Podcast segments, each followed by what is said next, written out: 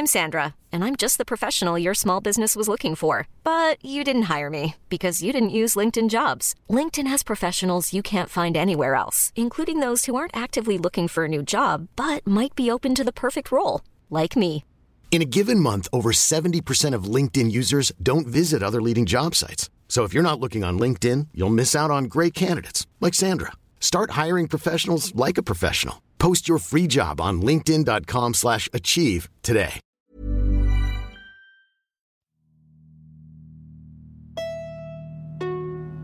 Primo auditeur et auditrice, vous faites un excellent choix en écoutant LMK. J'ai un coussin chien, je déteste les chiens, mais. euh, Bah, Oh. J'adore les animaux, hein, euh, par ailleurs, ne m'insultez pas dans les commentaires. bah, bien sûr que si, Mimi, je fais ce que je veux, d'accord? Oui Je n'ai pas compris ce point dans le podcast. Le qui kiffe Arrête de mettre ma chose préférée et la chose que je déteste le plus dans les mêmes phrases. Quoi Quoi? Je pensais vraiment pas que ça allait arriver là, putain Mais ça va pas de me poser une question pareille. Bonne Ah, bonne année. Bonsoir, bonne année, bienvenue dans Laisse-moi kiffer numéro 177. Nous sommes à l'heure où nous enregistrons le 21 janvier, mais effectivement, on peut toujours vous dire bonne année, puisque je crois que l'usage veut qu'on puisse se le dire euh, jusque- jusqu'à la fin de janvier. En tout cas, c'est ce que ma mère me disait quand j'envoyais mes cartes de vœux en retard, à l'époque où les gens s'envoyaient encore des cartes de vœux analogiques. Incroyable ou pas? C'est l'épisode 177 de Laisse-moi kiffer, je l'ai déjà dit, je vais le refaire. Waouh Je suis Mimi Hegel, rédactrice en chef de mademoiselle.com et hôtesse de ce podcast. Nous sommes dans un épisode classico de Laisse-moi kiffer avec une team de qualité à laquelle je vais poser une question, questionnaire de Proust, qui vient, et je tiens à le dire parce que j'ai envie que vous fassiez plus souvent ça, d'une auditrice, Alicia, qui m'a envoyé un DM pour me donner une idée de question, questionnaire de Proust pour le début de Laisse-moi kiffer, puisque non seulement j'ai peu d'inspi et généralement ce qui se passe c'est que 7 minutes avant l'épisode je fais le tour du bureau avec mes yeux pour chercher un objet qui m'inspire, genre quelle gomme êtes-vous, je sais pas, quel popcorn êtes-vous? Peut-être, je ne sais pas. Euh, et après tout le monde râle parce que c'est pas des bonnes questions. Donc N'hésitez pas à m'en envoyer des meilleures. Et j'ai beaucoup aimé la sienne qui est Quelle excuse nulle de retard êtes-vous? Je peux me lancer car euh, j'y ai pensé en venant, car j'avais la priorité sur vous, sur euh, l'info de la question. Et j'y ai pensé en venant puisque je vous en parlerai plus longuement, pas dans cet épisode, mais probablement sur Twitch. J'ai emménagé dans un nouvel appartement, blablabla, qui se trouvait dans une résidence, donc genre un grand machin avec plein d'immeubles. Et je suis arrivée en retard au bureau car je me suis perdue dans ma propre résidence en sortant de chez moi. Et J'ai fait des boucles où j'étais là, où est la rue? Euh, Je ne comprends pas euh, où s'arrête ce chemin qui finalement fait des tours et n'apparaît pas sur Google Maps. Donc je serai l'excuse. euh, je suis arrivée en retard parce que je me suis perdue dans ma propre résidence. et le pire, c'est que c'est vrai, car j'ai le pire sens de l'orientation et que selon ma psy qui m'a fait un test très scientifique, là où je suis la plus déficiente, c'est pour euh, me repérer dans l'espace. Donc euh, vraiment, je ne sais pas où sont les choses et je ne sais pas où est Comme mon corps. Thomas. Pesquet. Thomas, bah voilà, un jour je serai Thomas Pesquet et je pourrai flotter et plus rien n'aura d'importance. En attendant, je me perds dans ma résidence et du coup j'arrive en retard. Mais tu te perds dans l'espace comme Thomas Pesquet, genre dans l'espace dans l'univers C'était ou- la blague. Mais ouais. parce que sinon il a vraiment sens de l'espace. Non, parce que c'est- Est-ce je- que c'est une blague Ce Non, serait parce une Thomas que- blague. Pesquet il s'oriente bien. Je pense qu'il Oui, est je pas pense nul aussi. comme moi en orientation parce que je pense que pour être pilote, faut- c'est bien d'être bien en orientation. Tu Je crois pense qu'ils lui qu'il font des connaît sa tests, gauche et genre sa droite. Il le lâche pense comme que ça oui, sans hein. carte et il a Ah pas bah, le droit je pense d'arrêter les t'es- gens pour le demander genre, son chemin, genre. C'est pas même Pékin Express qu'ils par contre. hein. C'est des tests dans des bureaux et tout. hein. Peut-être qu'ils le font tourner sur lui-même et ils lui disent alors c'est où ta droite, c'est où ta gauche? Ils lui mais non, les yeux, ils lui font Mais des c'est toujours la même chose, ta droite et ta gauche, de toute façon, quel que soit parcours. Ouais, mais il le lâche à genre euh, la Pardieu toi. et lui disent t'as 5 minutes pour choper ton train, vas-y, cours. À la part Dieu. le pire Oh non, sur il y a une classe de neige avec des snowboards et des skis sur la route. Un obstacle, que faire? Horrible. Voilà, c'est donc l'excuse nulle de retard que je suis car je me perds perpétuellement, y compris à deux rues de chez moi, dans un quartier où j'habite depuis 5 ans. Si je n'ai pas Google Maps et que ce n'est pas la rue que je connais, je vais me perdre et mourir de froid et de faim dans la rue en pleurant. Voilà. Non. Mathis, quelle excuse nulle de retard es-tu? Est-ce que Euh, c'est euh, mon chien a mangé mes clés? Ah, c'est une excellente excuse. Non, je trouve que les pires excuses, ce sont celles qui sont vraies parce qu'elles sont plus difficilement avouables qu'une bonne excuse euh, comme le métro ou je sais pas quoi. Enfin bon, si t'avais pris le métro d'avant, a priori tu serais à l'heure, donc c'est un peu toujours la même chose. Ça- ça- Déjà, il faut savoir que Mathis, si vous lui dites je suis en retard parce que mon métro il avait du retard, il vous croit pas, il s'en fout. Il dit bah pour le métro d'avant, qu'est-ce que je Ça dépend. Si t'es sur la ligne 8, j'accepte.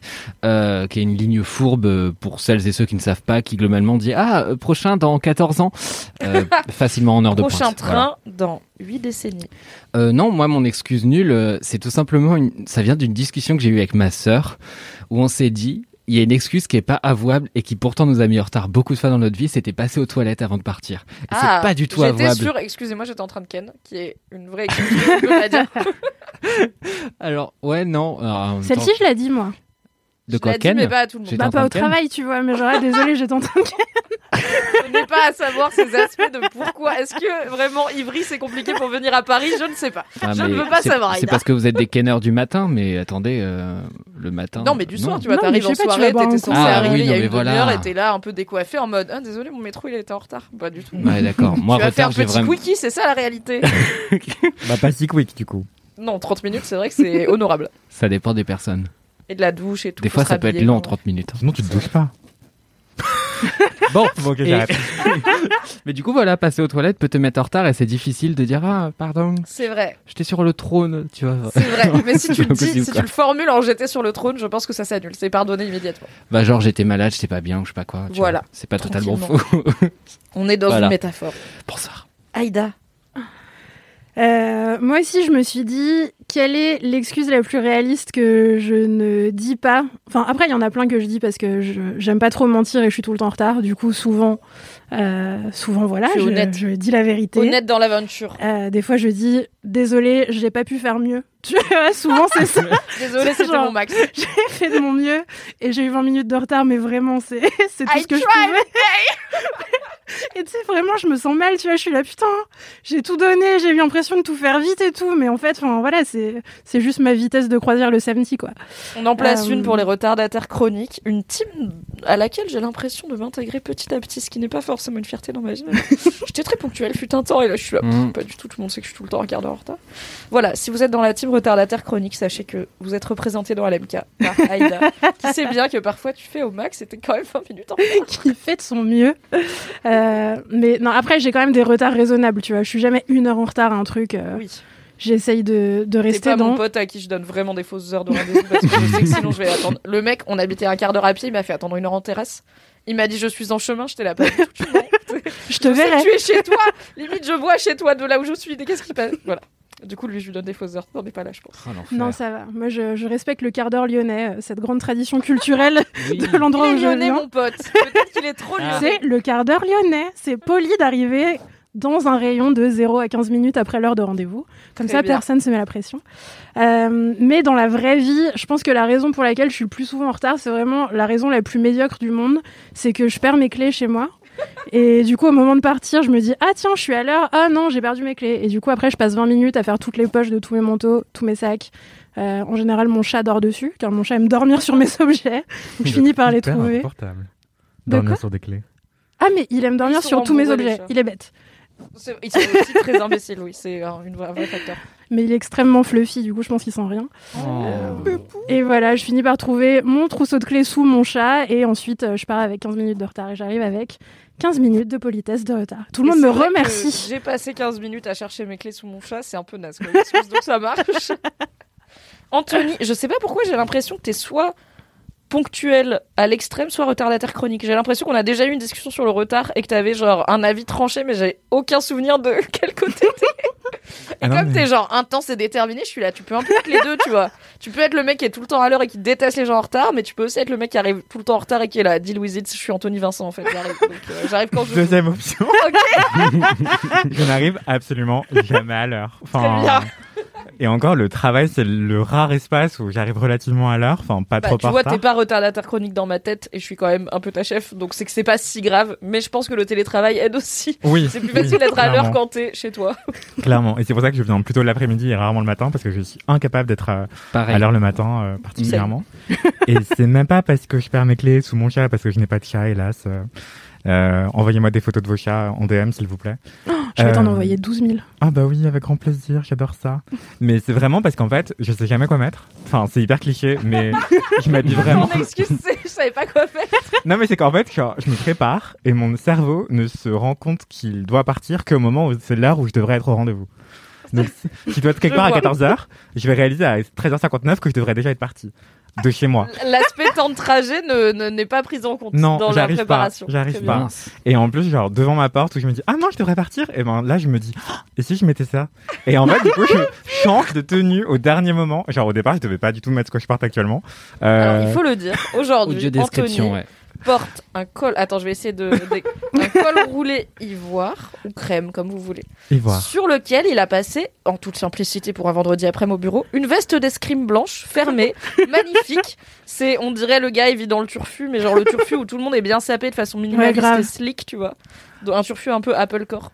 Du coup, voilà, Anthony, pour venir au travail cet après-midi, peut-être que tu arrives en retard parce qu'au dernier moment, tu t'es dit, mais je vais mettre ma veste d'escrime. Précisément, c'est exactement ce qui s'est passé. Mais est-ce que tu fais de l'escrime? Je ne fais pas du tout d'escrime. c'est vraiment genre. Donc j'ai chiné ce col roulé euh, Phoebe Philo, euh, époque euh, quand elle était chez Céline. Et euh, cette veste d'escrime qui, est- Anyway, hein. qui est une vraie veste d'escrime, effectivement, qui est effectivement rembourrée et surtout qui a, qui a une attache euh, à l'entrejambe parce que c'est une forme de body en fait. Donc, Ça a l'air trop bien. Et donc, euh, il fallait que je me change complètement pour l'enfiler. Et je l'ai chiné sur une table, évidemment. Euh, Qu'est-ce que j'allais vous dire? Bah oui, donc au dernier moment, j'ai eu une illumination. Je me suis dit, et si je mettais une veste d'escrime Et du coup, ça m'a emballé dans une, dans une histoire où je devais bah, trouver un truc qui allait avec et tout. Bah, c'est ça, c'est que si tu changes une pièce, il faut que tout, euh, Ah bah oui, tout suive. bah, rien ne va plus. Et donc voilà, mon excuse, c'est désolé, je, je me suis changé au dernier moment. Et généralement, euh, les gens m'excusent. Et voilà. Car Mais- quand on voit la qualité des looks, on est là, ça vaut bien un peu de quand même tout ce travail.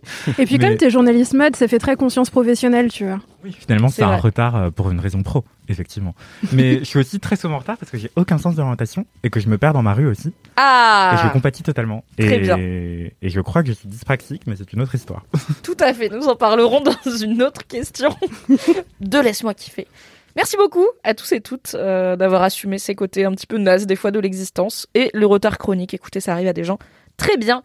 C'est l'heure de passer aux commentaires. Mathis, est-ce que tu as un commentaire? Oui, oui, oui, j'ai un commentaire qu'on avait reçu il y a quelques semaines maintenant, je crois. Euh, plus précisément le 13 janvier, donc en fait il n'y a pas si longtemps que ça. Euh, Lisa qui nous avait dit Et coucou LMK, oh my god, qu'est-ce que vous foutez dans le Flixbus? Donc là je marque une petite pause en disant Pardon. En fait, j'explique. En tant que bonne nouvelle lilloise, je me dois d'aller à Bruxelles au moins une fois dans ma vie. Étant bien sûr une étudiante fauchée, je prends le Flixbus. Donc aujourd'hui, on est jeudi, jour de sortie du 175 bis. 175 bis parce que... je- Ah, il y a des gens qui ont cramé que euh, j'ai dit deux fois l'épisode 175. Bon, Combien de fois c'était l'épisode 175 Je propose Bah, qu'à chaque fois au début dans la fois, on donc dise c'est déjà 175 dans le Allez. doute. Dans le doute. Euh, je l'écoute en me préparant tranquillement comme tous les jeudis matins avec LMK dans ma tête. Bref, je rejoins mes copines qui montent dans le bus, galère à me connecter au Wi-Fi et là, qui je vois apparaître? Bon bah voilà, elle l'avait dit au début, donc il n'y a pas non plus un suspense démesuré. Euh, vos petites têtes sur la page d'accueil. tout à fait. Bref, oui, je me suis retrouvé mindfucké. Ouais, bref, oui, j'adore. Je me suis retrouvé euh, ta, ta, ta, mindfucké en mode ils ont accès à mon Spotify. Eh bien non, car tout le monde autour de moi a votre petite tête sur l'écran. Quoi? Bref, c'est dingue. Tout ça pour dire quasiment rien. Plein de bisous et n'oubliez pas de sur vous les toucher. écrans de l'app Flixbus, Absolument. il y avait Laisse-moi kiffer mise en avant. Exactement. Mais incroyable, Mais mais il fallait prendre une photo. Elle merci a pris beaucoup une pour ce- photo, Il y a mais une c'est un photo podcast. Il y a une photo Ah. Est-ce que c'est une anecdote de que tu viens star de me dire, elle a pris une photo, mais c'est un podcast. Genre, je sais pas qu'on peut pas montrer des photos dans kiffer. L'homme est désagréable. La photo sera en story sur le compte de Laisse-moi kiffer et c'est Mathis qui va le faire parce non, que c'est son travail. bon, et elle précise à la fin et n'oubliez pas de vous toucher le kikif. euh, Petit ange parti trop tôt cette phrase. Voilà. Eh, il est- Elle est vraiment restée longtemps. Est-ce qu'on peut dire qu'elle est partie trop tôt? Je ne sais pas, mais elle est partie en tout cas. Je ne sais pas. Fait Merci pour cet incroyable message. Je savais pas, fou. c'est trop bien. Oui, c'est dingue. on est ravis. Aïda, as-tu un commentaire? Oui, j'ai absolument un commentaire euh, que je vais retrouver dans une seconde. Alors, c'est un commentaire de Yuna. Euh, Yuna qui me raconte qu'elle est en train de rattraper quelques épisodes d'LMK en voiture. Et elle écoute l'épisode où je parle de ma malédiction, qui est que chaque fois que je tourne la tête, il y a des pigeons en train de canne à côté de moi. Euh, et, Les pigeons, ça gagne. bah, apparemment que quand je suis que là, ça se reproduit? Quand un Je pigeon et sais une pigeonne s'aiment beaucoup. Ils font des trucs chelous qui mettent Ok. un peu mal à l'aise. Assis-toi, Anthony, faut qu'on t'explique comment ça se terrifiant reproduit. et extrêmement désagréable pour moi, parce qu'en plus, j'ai super peur des pigeons. Enfin bref, c'est une malédiction horrible qui me poursuit depuis que je suis arrivée à Paris, comme si la nature m'envoyait un message.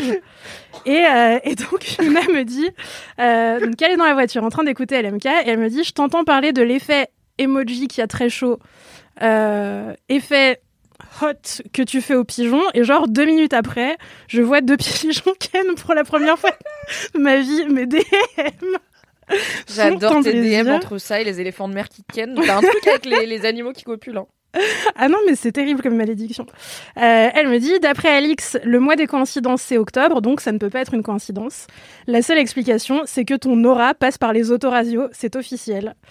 Euh, si vous voulez faire se reproduire des pigeons, ma foi, n'hésitez pas à du laisse-moi kiffer très fort. Si ton super pouvoir nul, c'est que dès qu'on t'entend parler, on se retrouve à proximité d'animaux qui copulent.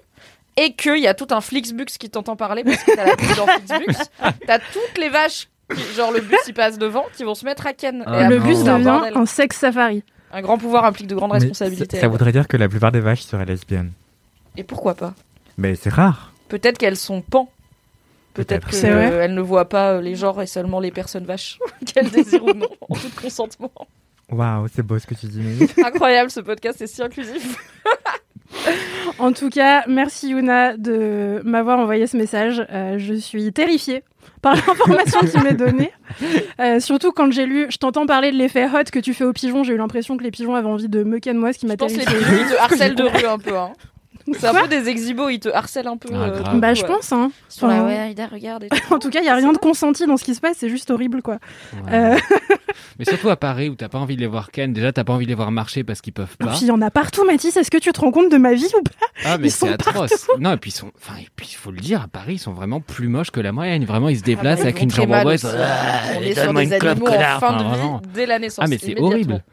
C'est horrible. Le pigeon, il vole pas, il marche pas, il rampe. Vraiment. Il Arrêtez boite. de parler des pigeons, ça me dégoûte. Merci Aïda pour ce commentaire. Plein de pigeons. Désolé pour les pigeons phobes euh, d'entre vous qui, comme Aïda, subissent ce moment.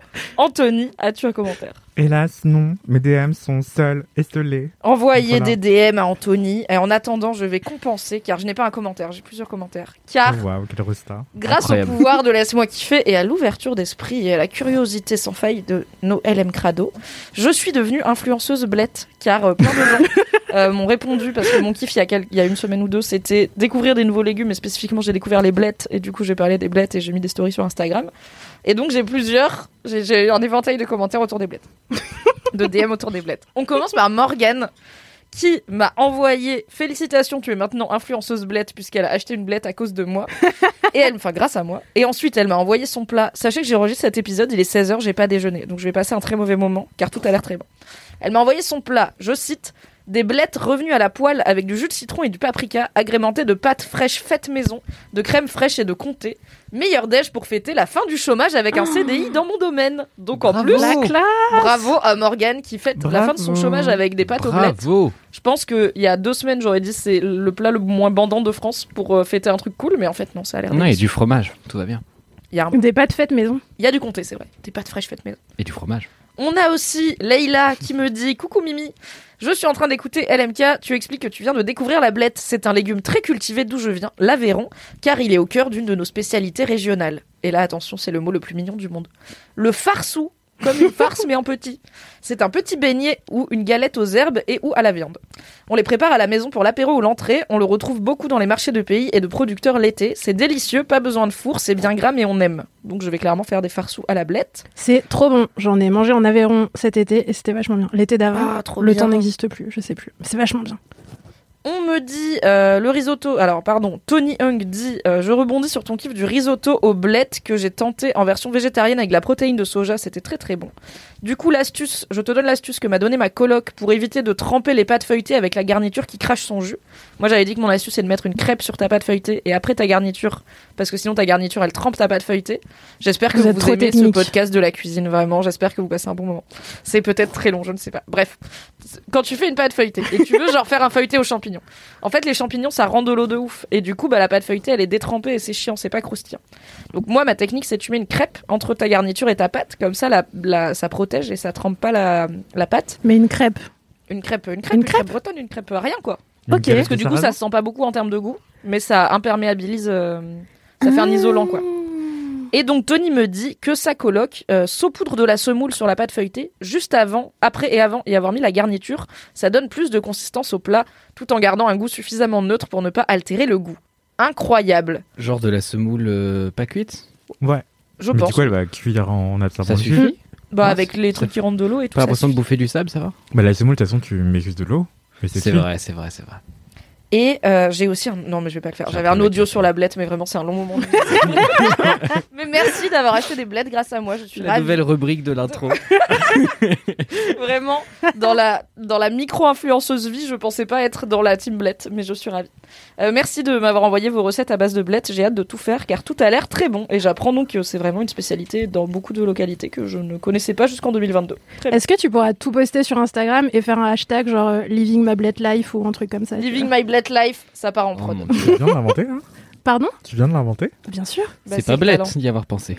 Ah Voilà, super. Ok, on va finir certains- cette intro qui est déjà un peu longue car j'ai beaucoup parlé de blette avec soit un message boubou, soit une anecdote de star. Vous préférez quoi? L'anecdote est drôle. En fait, les deux étaient des clins d'œil à Aïda, donc j'ai du mal à m'en séparer. Mmh, mais Aïda revient bientôt, pas la semaine prochaine, celle d'après peut-être. Donc au pire, on écoulera l'autre. Tu veux message boubou ou anecdote de star Les deux sont sur toi donc. euh. J'ai trop peur de l'anecdote de L'anecdote. Star. Est-ce que c'est quelqu'un qui m'a vu dans la 14 en jogging euh, avec À les cheveux sales À côté d'un couple de pigeons en train de baiser là.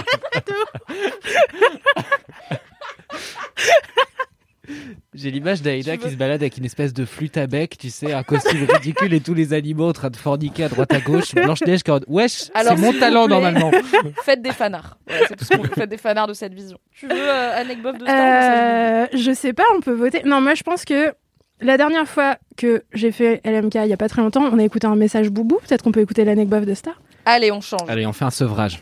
Ok, c'est Eva. Car c'est Dry January. C'est Dry January. c'est vrai, c'est vrai, génial.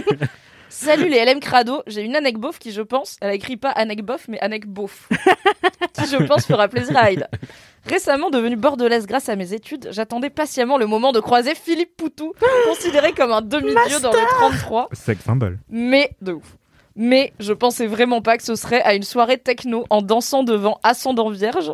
Il était, c'est un groupe Ascendant Vierge, je sais Oui, pas. oui, c'est un gros. Il était derrière nous, assis sur des sièges, un pur délire. Et juste avant, on venait de voir Lalaïs. Sacrée soirée. Mais c'est la meilleure Lalaïs, soirée du monde. J'ai une deuxième, j'ai une deuxième anecdote beauf, bien plus beauf et beaucoup plus courte. Mon prof de cirque à la fac, c'est le frère de Jérémy Frérot. C'est qui Jérémy Frérot Frérot de la Vega. tu vois pas En fait, c'est pas deux frères. C'est Non. un gars qui Ah s'appelle bon Jérémy Frérot et un gars qui s'appelle, je sais plus quoi, de Machin de la la Vega. Vega, ouais. Ok. Et il y en a un des bah, bref. Et La maintenant, ils sont séparés, précise. ils sont en solo. du coup, Philippe Poutou, soirée techno, juste après Lalaïs, franchement. Ça a l'air incroyable. Ça me donne envie d'aller vivre à Bordeaux. Pareil. Mais je crois qu'ils sont de droite à Bordeaux. Je viens vraiment Bah, dire, j'adore Écoute, il y a. Philippe Poutou maintenant, donc. euh, Désolé les Bordelais. Je viens de dire- Mais parce qu'attends, elle dit le 33. Le 33, c'est pas Montpellier? Bon, bref. Très bien. Philippe Poutou, pardon. Je vous. Merveilleuse anecdote de Star. Euh, J'ai envie de vivre ta vie. La personne Grave. qui nous l'a envoyé. J'ai envie d'être toi. Voilà, J'espère que quand on refera des soirées, un jour, il y aura Philippe Poutou euh, qui écoutera la On soirée Mademoiselle. Bah, bien sûr, on Mais met que- sur liste. Mais Avec que. Poutou a croisé la, la Ace aussi, du coup? Mais ils sont Bah, qu'ils amis, c'est pour ça qu'il était invité au premier rang. C'est parce que la Laïs- Je sais pas. Je suis en train de faire une fanfic dans ma tête. Ah non Bientôt sur Wattpad. Mon dieu, non Les meilleurs amis, tu vois, il leur manque que moi pour leur trio. un trouble. Donc, Il aurait dû lâcher un slam comme Taubira. Un jour peut-être. Ok. C'est la fin de cette intro de Laisse-moi kiffer où nous allons parler de Blette, mais aussi de Philippe Poutou et de Pigeons qui baisent. C'est donc déjà un excellent épisode. C'est l'heure du jingle et juste après, c'est l'heure des kiffs. Jingle Jingle, oui, allez. Oui, c'est l'heure des kiffs, vous m'entendez bien. Pas la peine que je répète ce joli petit refrain. Oublie les digressions et autres discussions, car on rentre dans le vif de l'action. Merci, Ah, Valentin. J'avais plus quoi faire, j'ai dire failli dire waouh. bonjour, j'étais en panique. Apple Podcast 5 étoiles ah, mademoiselle.com Mathis, quel Oui. est ton kiff? Alors, euh, mon kiff, pour une fois, n'est pas euh, un élément culturel car j'ai décidé d'être idiot. Ça va, tu as parlé une fois d'un livre, Mathis. Ce n'est pas toujours culturel. Mais je suis le Jean-François Bunel de cette émission, tout le monde le sait. Euh, le capillaire, le, le capital euh, génétique des cheveux en moins. Voilà, je je sais plus parler, c'est terrible. C'est un épisode laborieux en termes d'articulation pour moi Absolument. aussi. Euh, désolé, cher LM Crado. On espère qu'on compensera en étant hilarant. Voilà. Je voulais tout simplement revenir sur un choix que j'ai fait il y a quelques mois et qui a été une très bonne décision et qui est vraiment une mini décision de rien du tout. Mais juste j'y repense souvent en me disant c'était quand même chouette. Euh, donc il faut savoir, contextualisation, que moi je suis parti très très tôt de chez mes parents, comme beaucoup de gens en, en province. Euh, C'est-à-dire qu'à 17 ans, je vivais dans mon pre- premier appart, etc. Pareil. Et très vite, j'ai taffé l'été, donc je me suis pas amusé à revenir très souvent. Et euh, les rares fois où j'ai rejoint mes parents dans leurs vacances, bah voilà, je passais deux jours et puis en général j'allais ailleurs. Enfin, j'avais toujours un autre truc à faire. Donc voilà, les vacances en famille, en tout cas, c'est un truc qui est un peu loin dans ma tête. Et ma mère m'a proposé, j'avais donc 15 jours de battement entre la fin de mon stage et le début de, de mon alternance chez Mademoiselle.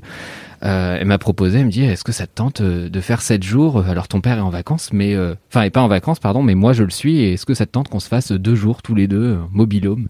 Je me suis dit tout seul avec ma mère, mais c'est un film de Xavier Dolan ou des vacances, tu vois. Et euh, bah les deux finalement, parce que ça a été super intéressant. Et ça paraît absurde comme ça, mais en vrai, je trouve ça extrêmement chouette parce que ça m'a permis, comme j'ai grandi cette fois, de passer du temps vraiment de qualité avec ma mère qui est pas genre ancrée dans son quotidien. Surtout que ma mère est genre ultra maniaque donc quand je rentre à la maison globalement euh, elle est toujours en train de lessiver un truc à droite à gauche tu vois. Enfin c'est quand même quelqu'un qui passe la raclette après chaque douche Waouh. Voilà on est là-dessus Maintenant, j'ai une baignoire avec un truc en verre et mon mec il m'a dit on Oh va acheter une raclette là. et comme ça on la passe après chaque douche. Et je lui ai dit pas après chaque douche, hein. c'est absolument pas quelque chose qui va arriver dans ma vie. Mais régulièrement, oui. Pas. Bah, tout le monde se plie au jeu chez moi euh, à passer Wow. la raclette puis la lavette microfibre puis une autre lavette pour essuyer D'accord, ouais, non, pas ma vie. Très On bien. est là-dessus, Pas ma vie. voilà. Donc euh, voilà, une Et donc personne ça, d'habitude. voilà, et ça fait du bien de voir ma mère dans un contexte plus chill, mais accessoirement de la voir aussi, non pas en tant que mère, non pas en tant qu'épouse, mais vraiment en tant que personne, genre à part entière, toute seule, qui fait ses propres choix, qui dit bah on fait quoi aujourd'hui quoi. Et je trouvais ça trop chouette de bah vraiment passer ce temps avec elle et vraiment apprendre à la connaître. euh, et elle m'a parlé de choses dont elle m'avait jamais parlé avant et qui sont super intéressantes.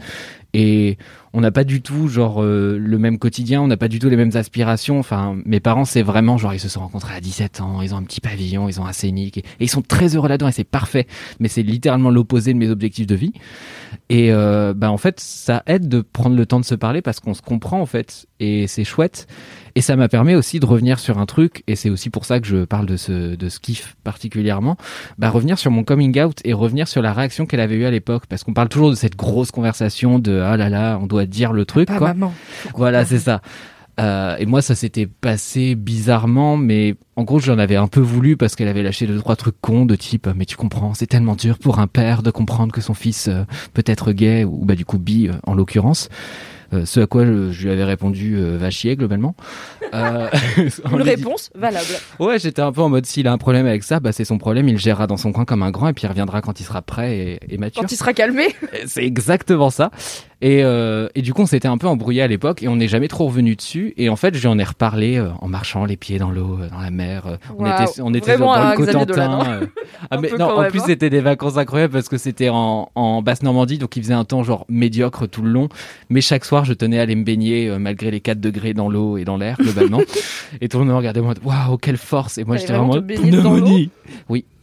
Putain, les Normands, c'est solide. Hein. Il y a plus d'algues que, que d'eau en plus dans cette. Ah, je déteste Mais les pourquoi algues. c'est la Ah, manche. C'est la manche. C'est comme ça. Ah, mon corps vient de m'envoyer la sensation de quand une algue te touche sous l'eau et j'ai eu envie de sauter par la fenêtre. je me découvre un nouveau trigger de nul dans. Ah, les algues. Non, très bien. Pardon, comme les pigeons. Donc, oui, Donc voilà, donc on était en train de s'empêtrer dans les algues, si on enlève un peu l'image romancée de marcher les pieds dans l'eau. Et euh, ouais, je me souviens d'avoir eu cette discussion, elle était vraiment ah ouais, je me rappelle pas du tout. Et c'est cool de constater du coup que ses proches ont grandi sur des sujets, donc elle se rappelait pas très bien de sa réaction, donc on en a reparlé. Elle s'en est grave voulu, elle s'est excusée et on a vraiment pris le temps de reparler aujourd'hui. Et je me rends compte du coup du parcours euh, que, que ma mère a fait sur les sujets, les thématiques LGBTQIA au-delà de mon propre de mon propre vécu. Euh, même à parler de transidentité, il y a euh, la cousine d'un cousin qui a fait sa transition récemment et du coup euh, au début, enfin quand elle en parlait, c'était ultra maladroit et j'étais en mode non mais c'est pas grave. En gros, je t'explique pourquoi on utilise tel mot et pas tel mot. Euh, et je trouve ça très beau de voir ma mère grandir euh, et euh, vraiment s'éveiller sur certaines thématiques auxquelles elle n'était pas du tout sensibilisée dans son milieu de base.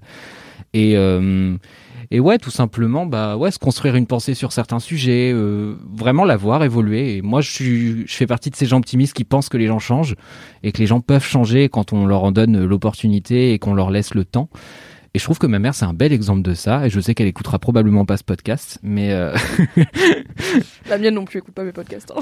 non, très clairement. Mais, euh, mais, mais en tout cas, voilà, c'était un très bon souvenir. Et du coup, euh, mon kiff, c'est de parfois de laisser le temps de découvrir un proche, genre à la fois, et vraiment prendre le temps de, bah, de prendre cette personne telle qu'elle est, en fait, tout simplement. Et voilà, et c'est beau. Et quand vous avez une famille avec laquelle ça fonctionne, parce que c'est ça aussi, hein, c'est que j'ai un vrai privilège là-dessus, bah c'est chouette de le faire. Et c'est chouette de le faire aussi quand il y a eu un conflit et parfois que le temps est passé par là. Voilà. Et un petit peu de patience, ça n'a jamais tué personne. Les algues aussi, peut-être. On sait pas. Ah, les algues ont tué tellement de gens. Mais Voilà. c'est ouf parce que des fois, tu te rends compte qu'un truc est important pour toi parce que quelqu'un d'autre en parle comme d'un truc pas important. Et Mm. euh, il y a deux ans, juste avant le Covid, le Noël d'avant le Covid, donc euh, Noël 2019, je me suis dit, ok, projet 2020, je vais passer du temps solo avec ma mère, genre je vais l'inviter à passer un week-end chez moi à Paris. On va parler comme des adultes, on va parler de nos vies, de quelle personne elle est et tout, et on va peut-être rouvrir quelques chapitres voilà de conflits jamais débriefés de trucs d'ado où on s'était engueulé comme du poisson pourri et en fait on n'en a jamais reparlé parce que bah on s'aime is ok mais on n'a jamais non plus débriefé ce qu'on s'était dit et ça m'a terrifié comme perspective vraiment j'étais là ok il faut que je le fasse c'est important de le faire mais vraiment j'étais en mode mes deux jours en tête à tête avec ma daronne ça me alors qu'elle est cool ma daronne on s'entend bien tu vois. Et j'étais là ça me fait hyper stresser j'en avais parlé avec ma psy j'en avais parlé à mes deux meilleures amies qui m'avaient fait un planning avec des activités en mode comme ça vous n'êtes pas obligé d'être en tête à tête tout le temps parce que sinon ça me faisait stresser. Et après il y a eu le covid donc en plus finalement ça s'est pas fait. Et toi t'en parles en mode ouais je passe un week-end en tête à tête avec ma daronne on a parlé des vieux conflits c'était hyper frais et je suis là c'est trop bien d'y aller sans enfin moi ça me Oui. terrorise et t'as l'air d'y être allé en mode ça va peut-être être bizarre mais après, pas terrifié quoi En vrai, après, il y a plusieurs choses qui font que c'est facile et qui font que j'en ai envie. C'est que déjà, j'ai perdu énormément de gens de ma famille, euh, de maladies, de vieillesse, de plein de trucs en un temps assez rapproché. Et tout ça du côté de ma mère. Donc, elle a perdu, en gros, donc elle avait perdu un premier frère euh, d'un suicide à peu près au moment de ma naissance. Et en fait, euh, dans les, on va dire, dans les cinq dernières années, elle a perdu ses deux parents et son frère. Donc, ah ouais donc beaucoup. Donc en fait, c'est quelqu'un qui est très attaché à l'idée de bah, de prendre le temps de dire les choses aux gens, de vraiment dire aux gens qu'on les aime parce que euh, ils ne sont plus là. Enfin, c'est vraiment des à la fois des poncifs et en même temps, bah, quand tu es confronté à euh, globalement la réalité de ce que c'est de perdre quelqu'un, bah il y a un peu une urgence aussi d'être avec ses proches, une urgence d'être ensemble. Putain, mais je suis qui? Je suis Taubira ou quoi? Une urgence d'être Une ensemble. urgence d'être ensemble Et, euh, et voilà, je trouvais ça assez bien de se, se poser ensemble et de prendre ce temps-là, mais c'est aussi parce que j'ai une mère qui communique énormément, qui est quelqu'un qui se remet énormément en question. Ah oui, ce qui est moins la mienne. Je, je t'aime, Voilà. Je sais que tu n'écoutes pas, laisse-moi kiffer. jouer. Dis pas que tu, ne sais pas te remettre en question. Mais on est sur un caractère méditerranéen chez la personne qui Hmm. parfois s'enflamme vite et n'aime pas avoir tort. Voilà, c'est possible. Ça, ouais, ça c'est Que les chiens encore font autre pas chose. des charges. je vais rien dire. Mais voilà, si vous en avez l'opportunité, si vous avez des proches qui vous respectent aussi, parce que c'est ça aussi qui est en jeu, hein, Oui, l'idée c'est pas de se forcer. Si c'est des, enfin, des fois on a des proches, c'est des cons quoi. C'est la Ouais. vie quoi. On n'est pas obligé de traîner avec. Mais Et puis ça pas peut être bien avec des amis aussi, enfin avec des gens en fait globalement avec lesquels vous avez grandi et quand vous êtes devenu quelqu'un d'autre euh, quelques années plus tard, parce que bon voilà moi je suis dans le dans le début de la vingtaine donc forcément c'est des années où il s'est passé plein de choses et je suis pas tu du tout la même personne quelqu'un qu'à d'autre tous 19 ans. hein. C'est Ouais, ça. prêt à être quelqu'un d'autre tout le temps. C'est C'est c'est le l'idée. game de la vingtaine. Absolument. J'adore Et- dire ça maintenant que j'ai 30 ans et 2 mois. Je veux dire, oui. La vingtaine, je me souviens, temps. Vous arrivez à passer du temps en tête à tête avec vos parents ou c'est bizarre ou c'est pas bizarre? Bah, moi, je suis enfant unique et j'ai grandi avec euh, une maman célibataire. Donc, Donc euh, la tête à tête, c'est- pas bizarre. C'est la base euh, normale quoi, de, de mon existence perso. Euh, Le mode euh, normal, c'est c'est plutôt d'être toute seule avec ma mère. Mais est-ce que tu l'as vu hors un contexte hors d'un contexte quotidien? Ouais, il y a ce truc aussi de partir en vacances en tête à tête ou en week-end en la tête à tête chose. avec un parent, Ouais. tu vois, qui est pas forcément quelque chose qu'on fait beaucoup à l'âge adulte. Genre, Mm. je passe plus beaucoup de vacances avec mes parents, je vais chez eux pour Noël, tu vois, mais on va pas en vacances ailleurs ensemble, quoi. Ouais, bah c'est vrai que c'est un truc qu'en tant qu'adulte, je fais moins. Quand j'étais ado, on le faisait pas mal de partir en vacances toutes les deux, et c'est vrai que ça fait partie des souvenirs que moi je chéris le plus avec elle, tu vois. Un jour, on a fait un Lyon-Bruxelles en caisse euh, où c'était n'importe quoi, et, et c'était très drôle, on faisait des arrêts n'importe où et tout. Euh, maintenant, je le fais moins, et c'est vrai que c'est dommage, ça fait partie des choses que j'aimerais bien avoir l'occasion de faire un peu plus, mais. euh, Mais il faudrait 50 jours de congé par an. Tout à fait, Ouais. plus de congés, c'est ça qu'on veut. Et, Ouais, à euh, gauche. non, mais ouais, je pense que c'est effectivement hyper cool d'avoir l'occasion de, de passer de l'espèce de temps de qualité en tête à tête avec certaines personnes de sa famille ou de, dans ses proches de manière générale. Et notamment, moi, je sais qu'avec ma mère, c'est un truc qu'on a vachement essayé de faire euh, toute ma vie de quand je vivais chez elle, notamment parce que ça peut être un peu intense aussi, euh, la vie de d'enfant unique, euh, parent seul. euh, Ouais, de ouf. tu vois, l'adolescence, c'était quand même euh, bien, bien compliqué. Du coup, on avait cette habitude de se sortir de ces cadres-là pour essayer de passer du temps ensemble en, en vacances, en rando, en trucs. euh. Et, euh, et c'est vrai que maintenant, je le fais plus. J'y pense pendant qu'on en discute là. Et je me dis, allez, ça fait chier. Euh, quand on sort de ce podcast, j'envoie un texto à ma mère et je lui dis, vas-y, quand est-ce que tu viens à Paris? Je vire mon mec et mon chat de l'appartement. Au top. Ah, le chat aussi. Tête à tête, Mimi. Le chat, c'est une distraction. ok, tête à tête, zéro autre personne, même celles qui sont très bêtes, mais très chou. Celles qui font aucun bruit. ouais, euh, voilà, projet. Très bien, tu vois. tu Merci. Mathis. Voilà. Tu donnes des envies euh, à des gens de renouer le lien. Bah, redites-moi en commentaire si vous l'avez fait avec des proches et si ça s'est euh, bien ou mal passé d'ailleurs. Je, je veux Tout savoir. Tout. Si ça a raté, vous pouvez nous le dire aussi. tu voulais réagir, Anthony, ou on passe au kiff d'Aïda? Euh, je fais pas vraiment ça. Je suis pas giga giga proche de ma famille en général, mais mes parents, nos parents nous ont donc j'ai une grande sœur et un petit frère, et nos parents nous ont toujours traités comme des mini adultes, donc on avait le droit de s'exprimer, de s'opposer, de de de leur rentrer dedans aussi euh, à table. C'était hyper euh, pas encouragé, mais en tout cas c'était très bien accueilli. Donc euh, j'ai toujours été comme ça et ma mère, elle nous a toujours parlé presque d'égal à égal, donc c'est quelque chose que j'ai toujours trouvé assez admirable et je me rendais compte que lorsque j'allais chez des amis et que je les voyais interagir avec leurs parents avec une forme de déférence qui m'étonnait énormément. Mais maintenant que j'ai quitté leur toit, euh, ça m'arrive assez rarement de me retrouver seul à seul avec eux, et, enfin avec ma mère ou avec mon père. Et quand ça m'arrive, euh, c'est très plaisant, mais en fait, euh, on- je pense qu'on serait pas amis dans la vraie vie, donc euh, c'est comme ça. Oui, Mais- bah oui, après, c'est des personnes euh, qui sont pas forcément des gens qu'on côtoierait effectivement dans la vraie Ouais. vie, mais on a tous vécu commun qui fait que quoi. Mais je les connais, je les connais bien, ils me connaissent bien aussi. On a des rapports euh, cordiaux, chaleureux, agréables. Mais euh, mais ouais, ma mère, je la vois pas nécessairement. Enfin, si je la vois comme ma mère, bien sûr, mais je lui parle vraiment comme je parlerais à une pote et Ouais, ouais, vice versa. Tu lui parles Et- d'adulte à adulte, quoi. Oui, et je lui parle pas comme euh, mon tuteur légal euh, qui a autorité sur moi en permanence. euh. donc euh, c'est assez chouette. Mais oui, euh, Mathis et Aïda, euh, vous me donnez aussi envie de faire ça potentiellement. Même si comme toi, Mimi, ça me terrifie rien que d'y penser. Ah, j'étais là, bon, je suis vraiment la seule que ça fait super. non, mais vraiment, euh, énormément. Après, euh, il y a un truc que je fais souvent. Mon père, il vit en Martinique, et donc je vais souvent le voir. Enfin, non, c'est pas vrai. Je vais le voir parfois. Et, euh, quand j'y vais, en fait, je ramène une pote, souvent. Euh, du coup, on... et en fait, on fait des excursions euh, avec ma pote et mon père, ou juste mon père et moi. Ou...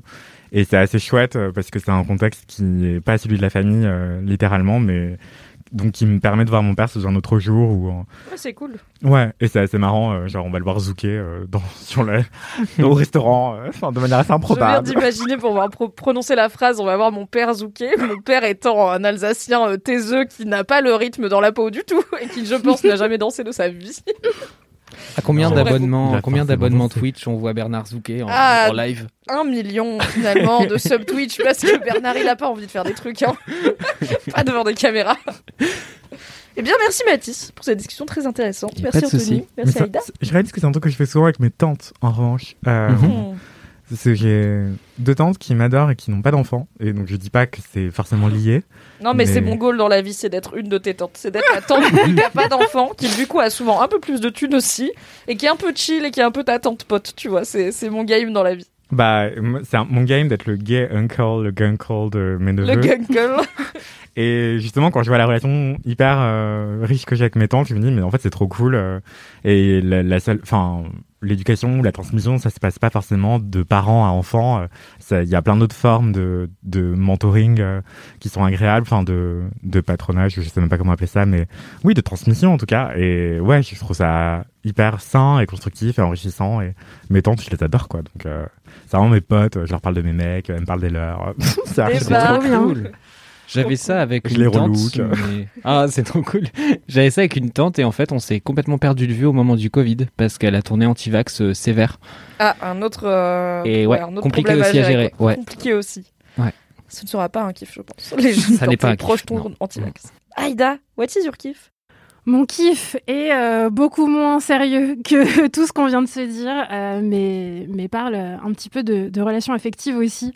C'est plus qu'un kiff, c'est une obsession. Une Oh. obsession. Je le dis dans le micro avec un air présidentiel. Elle l'a redit en Ah. détachant les syllabes. Ma passion, Philippe Poutou. Non, ce ne sera pas Philippe Poutou.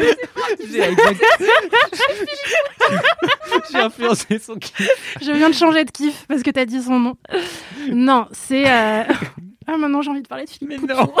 ok, tu reviendras parler de Philippe Poutou. En plus, là, on arrive dans la présidentielle. C'est sûr, il va encore y avoir un débat où Philippe Poutou, il va éclater tout le monde. Et ben, tu viendras dans LMK et tu diras, voilà, ode à Philippe Poutou. Je décrirai la tenue de Philippe Poutou. Euh, non, je. Mon kiff dans la vraie vie, c'est un... une série Netflix euh, qui est pas exactement une série. En fait, c'est un truc qui est à mi-chemin entre la télé-réalité et la fiction. Euh, Comme Hollywood Girls. Ever catch yourself eating the same flavorless dinner three days in a row? Dreaming of something better? Well, HelloFresh is your guilt-free dream come true, baby. It's me, Kiki Palmer. Let's wake up those taste buds with hot, juicy pecan-crusted chicken or garlic butter shrimp scampi. Mm. Hello Fresh. Stop dreaming of all the delicious possibilities and dig in at HelloFresh.com. Let's get this dinner party started.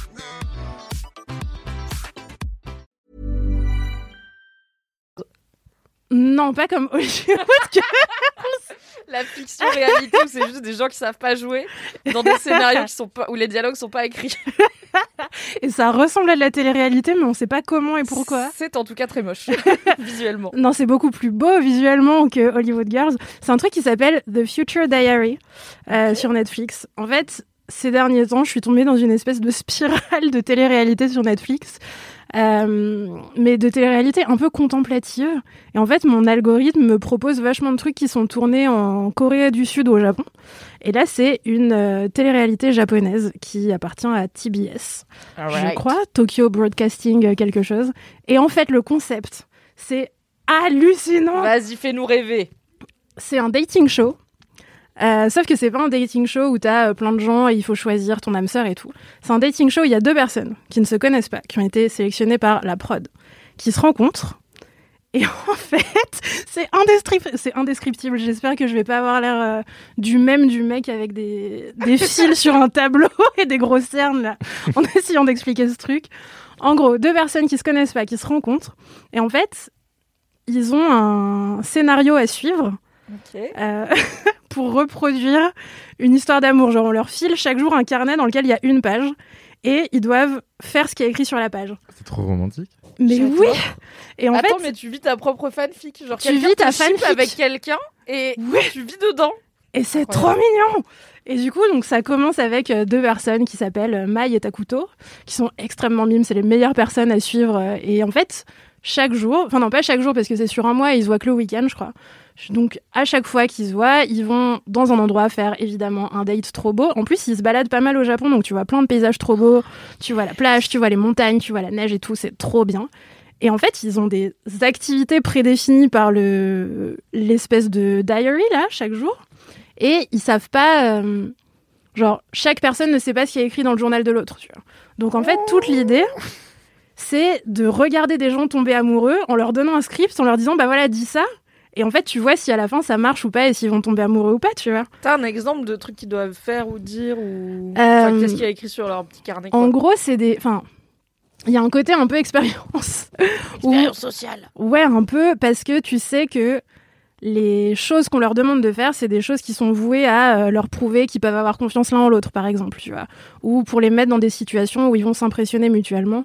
Euh, je sais pas, t'as un truc où ils ont un date sur un bateau, donc ils sont là, ah, trop mime, c'est tout, ils se prennent en photo sur le bateau, machin.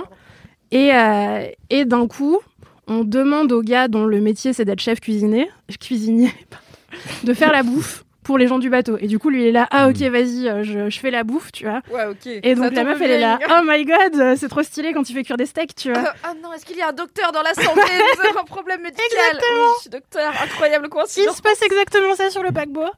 Et, euh, et donc le mec fait des, je sais plus ce qu'il cuisine, mais effectivement c'est très impressionnant et ça a l'air très bon. Donc la meuf est là, ah waouh, trop stylé, tu vois. Euh, Il y a des moments où ils doivent se séparer et en fait il y en a un qui doit attendre l'autre à un arrêt de bus. Il doit revenir avant une certaine heure et du coup c'est un espèce de jeu de confiance, tu vois, où la personne est là, non, moi je crois qu'il va revenir avant 19h et tout. Parce qu'on leur Bah, dit, s'il revient pas avant et tout, Tu vas pas 19h. être un connard, tu reviens pas. non, mais parfois, il se passe. Enfin, je ne veux spoiler personne. Oh là là, d'accord. Mais voilà, l'autre est là, je crois au fait qu'il va arriver avant 19h parce qu'on leur dit, bah, en fait, s'il revient pas avant 19h, l'aventure, elle s'arrête et vous vous reverrez jamais. Et en fait, tout l'enjeu derrière, c'est aussi qu'ils ont des contrats avec la prod qui sont qu'ils n'ont pas le droit de se contacter en dehors du tournage. Ils n'ont pas le numéro de téléphone de l'un et l'autre. Ils habitent l'un ou l'autre d'un bout à l'autre du Japon, quoi.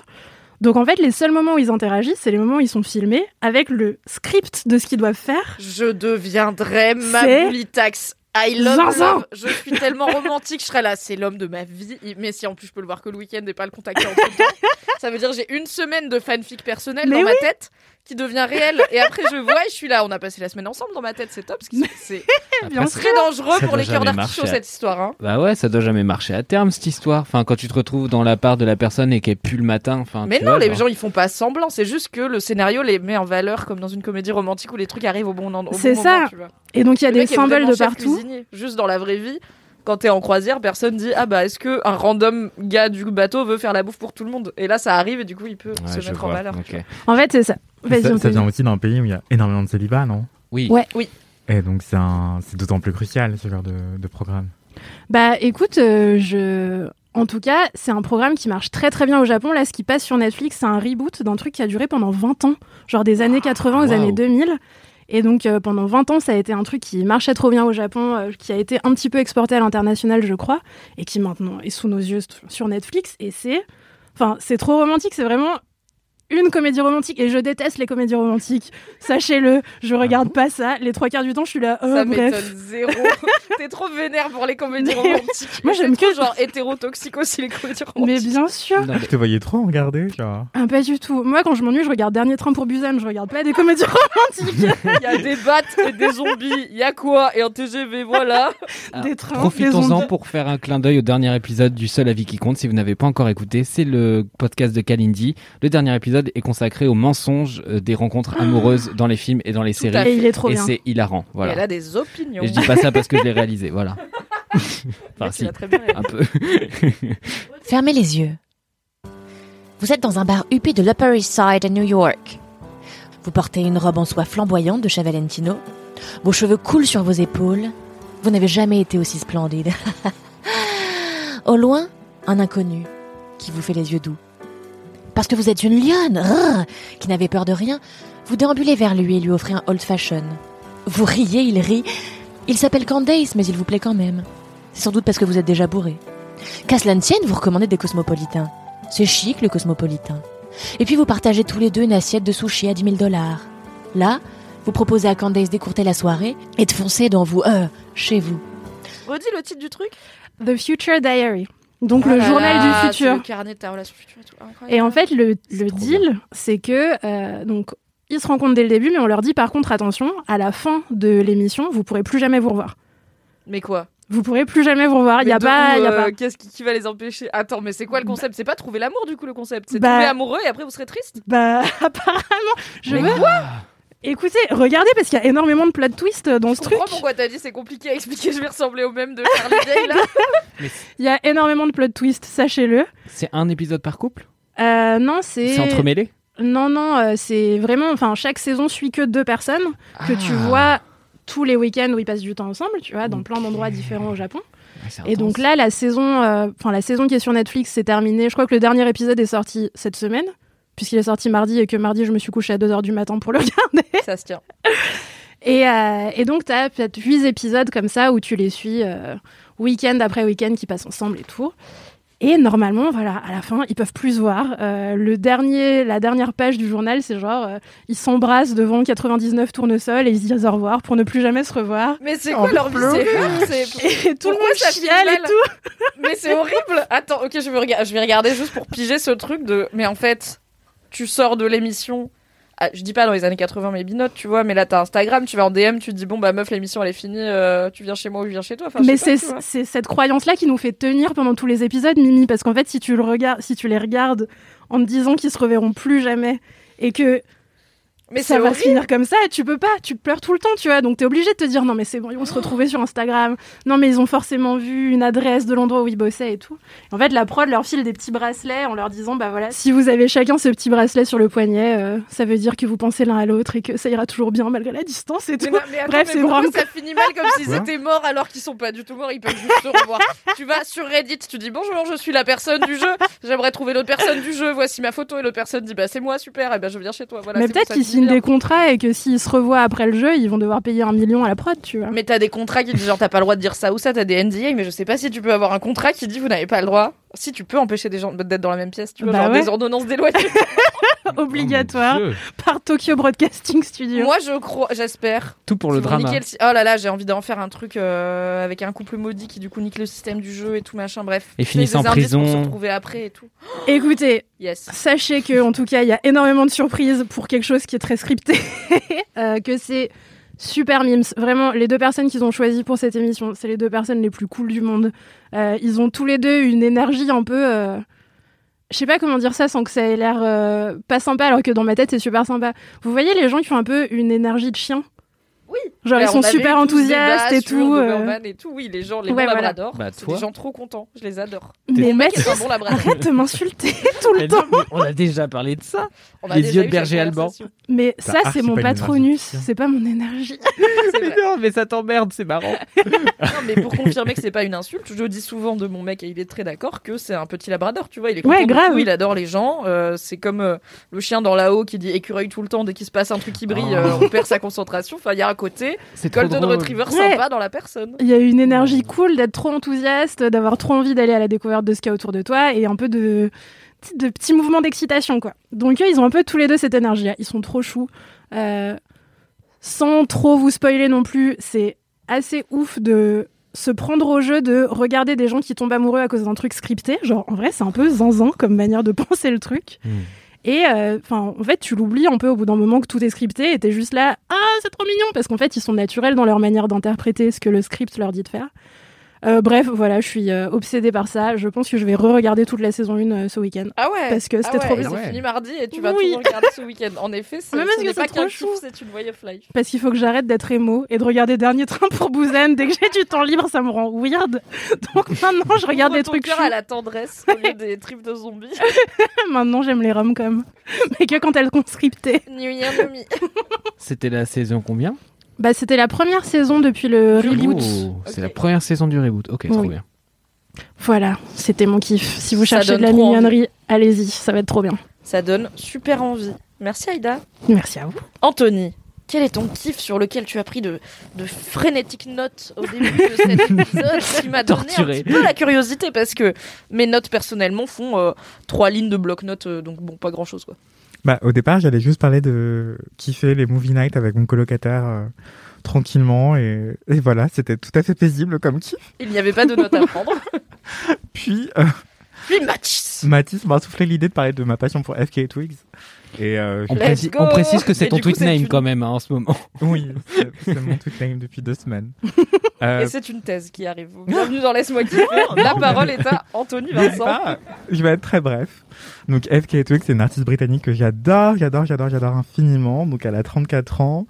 Elle a sorti un premier album en 2014 et vous connaissiez peut-être euh, son premier clip qui s'appelait euh, Two Weeks, où en fait euh, c'est un long travelling arrière euh, où on la voit euh, sur une espèce de trône et ça recule et en fait elle est euh, à, à sa droite et à sa gauche il y a des mini L en train de danser et ça recule encore, il y a encore plus de mini L et ça recule encore et on finit par voir qu'elle est que sur le sol en fait c'est au-dessus d'une espèce d'océan énorme et il y a une espèce de déesse et c'est un maxi L euh, Waouh. sous l'eau. C'est trop bien. I know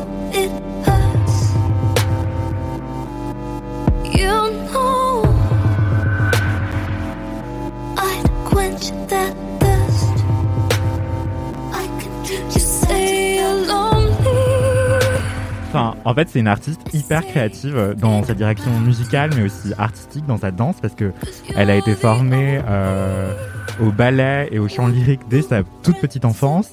Et ensuite, elle, a- elle a été élevée par euh, une mère justement qui est danseuse et gymnaste, et un père euh, qui était euh, un beau-père pardon qui était fan de jazz, et son père lui-même était musicien aussi, son père biologique. Je à tiens à elle. dire que tu viens de dire tout ça sans regarder tes notes. Parce qu'il faudrait pas que les gens croient que tu es en train de lire Wikipédia. Non, non, mais parce qu'en fait, Il a pris des notes, mais il en a pas besoin. Il coco les bails. Il, Non, non, il mais peut parce- pas lire, il a les étoiles dans les yeux, regardez-le. Alors, son beau-père, pas son père. Non, non, mais je l'adore infiniment. Et en gros, euh, elle est dans une école d'art dramatique hyper connue au Royaume-Uni, où- qui a formé Adele, Amy Winehouse et d'autres euh, talents euh, du Royaume-Uni. Et euh, vous la connaissiez aussi peut-être parce qu'elle était euh, parmi les figurantes et chorégraphes de Jessie J. Et donc dans le clip Do It Like a Dude, on voit beaucoup FKA Twigs. Euh, bref, donc en fait, elle a d'abord été connue. elle est sortie avec Robert Pattinson à un moment. Oui. Euh, C'était oui. un couple Oui. assez Oui. médiatisé. Ouais. Non pas pour la réduire à avec, qui, avec quel homme elle est sortie, bien sûr, mais moi qui ne suis nulle en musique, comme chacun le sait, FK Twigs, je suis là. Ah, elle faisait partie d'un couple people à un moment dont tout le monde parlait. Je ça. crois que c'était Robert Pattinson. C'est ça. En gros, elle a d'abord percé. En fait, c'est assez fou parce que donc elle était danseuse à l'arrière d'autres pop stars, euh, tout en continuant à avoir une vie euh, sur euh, les dans les clubs underground, euh, à être danseuse, à faire, euh, à participer à la ballroom scene. Et euh, donc voilà, elle était hyper underground. Un jour, elle a tapé dans l'œil d'un photographe qui lui a demandé de poser pour Heidi, qui est une revue mode britannique hyper importante. Et ça l'a un peu lancé. Donc là, elle a commencé à sortir des mixtapes, des EP et tout. Et ensuite, son premier album avec Two Weeks, qui était hyper connu. Et, euh, et du coup, c'était une meuf qui avait euh, des, looks assez fous aussi, en plus d'un son hyper particulier. Euh, donc vraiment, son premier album est un bijou. et chaque clip est une, une pépite esthétique assez dingue. Et ensuite, ce que j'allais dire, c'est que oui, en fait, elle a été vachement médiatisée aussi par sa relation avec Robert Pattinson, qui lui a fait subir énormément de racisme. Euh, mais avant même euh, ça, parce que de toute façon, en fait, donc son père est biologique à FK Twigs est jamaïcain et sa mère euh, c'est une britannique blanche et du coup elle est métisse. Elle a un physique euh, assez particulier aussi. euh, elle a une toute petite bouche de poupée en forme de cœur avec les dents du bonheur. Et donc elle a un visage très très très marquant avec des yeux très ronds. Et c'est aussi pour ça qu'elle a fait la couverture de Heidi, de oui de Heidi. J'ai dit Days tout à l'heure ou pas Non, t'as dit Heidi, c'est bon. C'était De- tight. Toujours pas de notes, pas besoin, ok? Et de, de Heidi. Et du coup, ça avait vraiment euh, frappé dans l'œil de, de plein de gens. Et voilà. Et donc, après ce premier album et sa relation avec Robert Pattinson, elle a aussi sorti entre temps un EP qui s'appelait Melissa, qui était assez fou aussi, euh, qui a un peu enfin, qui était plus expérimental encore. Et, euh, et voilà, donc que je le recommande, mais qui est peut-être plus inaccessible. Et ensuite, euh, en fait, ce dont elle parle dans son album qui est sorti en 2019, euh, donc LP1 c'était en 2014, ensuite elle a sorti Melissa en 2015, après elle a sorti euh, Magdalene en 2019, et ça c'est un album mais, qui m'a ouf. fracassé. il est incroyable. Et genre, euh, c'est un bijou, euh, enfin sonore, euh, enfin, bref, écoutez cet album. Il est absolument phénoménal. Je pense que c'est l'une des plus belles choses que j'ai écoutées de ma vie. C'est une expérience euh, plus qu'esthétique, enfin, c'est une expérience de vie. Enfin bref. Avec le clip de Cellophane qui, qui me Bah. déchire le cœur. Le premier single qui est sorti de cet album, c'est Cellophane, effectivement, où en fait c'est toute une métaphore filée. euh, on peut l'interpréter comme on veut, mais ce qu'elle raconte dans la chanson, c'est, d'après les paroles, c'est euh, en fait, euh, ils ne veulent nous voir, euh, ils veulent, ils veulent pas nous voir ensemble, ils veulent pas nous voir ensemble. Ils nous voient seulement sous de la cellophane, donc en fait ça, ça pourrait évoquer des magazines People sous leur couverture de cellophane. Et en fait c'est une image de papier glacé euh, qu'elle a voulu casser euh, et qu'elle a déchiré. Et donc dans le clip de cellophane, en fait ce qu'il faut savoir c'est que FK Twigs c'est une artiste donc extrêmement talentueuse qui maîtrise plein de styles de danse différents et en fait qui adore découvrir de nouvelles compétences. Et donc pour euh, son autour de Melissa, elle avait beaucoup montré qu'elle était capable de de, de danser plein de danses différentes. Et avec Magdalene, elle elle a appris le pole dance, mais à un niveau extrême parce qu'elle connaissait aussi plein d'autres genres de danse. Et donc elle mélange toutes ses compétences à chaque nouveau clip. Enfin, donc euh, Cellophane, tu, tu la vois faire du pole dance. euh, de, du paradis en enfer, enfin c'est assez dingue. T'as tellement les yeux qui pétillent, c'est trop chou. On parlait d'amour avant, franchement, le vrai amour, c'est ça. C'est Anthony qui parle de FK Twigs. Et euh, mais la musique en plus est sublime parce que c'est c'est une personne oui qui a, un- qui a un- une formation de, de chanteuse lyrique, mais qui aussi euh, Ah fait bah t'as dit euh, Adele. Amy Winehouse et tout, on est sur des meufs qui ont du coffre quoi, c'est Ouais. de la grosse belle voix généralement. Mais en fait, elle, elle a un filet de voix assez, assez doux. En tout cas, elle l'utilise de manière assez, euh, assez douce et, euh, et elle a une voix de tête assez dingue. Enfin, c'est une soprane très, très, talentueuse. En plus d'être une performeuse malade. Enfin, vraiment, euh, la regarder en live, c'est aussi une expérience parce qu'en fait, elle a un sens de la direction artistique assez inédit où euh, chacune de ses pa- apparitions qui sont rares parce qu'elle est assez euh, niche hein, comme artiste, hélas, ou pas, parce que c'est ce qui lui permet aussi d'aller aussi loin dans ses pratiques artistiques, c'est que euh, du coup, elle va pas te faire juste euh, ah je me pose devant un micro et je chante avec des danseurs en arrière-fond ou une scénographie euh, hyper euh, qui envoie du lourd parce qu'en fait je peux pas compenser par mes talents. Non, la meuf, elle chante, Tu elle penses danse. à des gens en disant ça Pff, je pense aux trois quarts des artistes aujourd'hui, mais bref. Euh, Oh On citera pas de nom, après on aura des DM. non mais la go, elle te fait du pole dance en même temps qu'elle chante et, euh, Ouais. et elle te fait chialer et enfin et danser à la fois.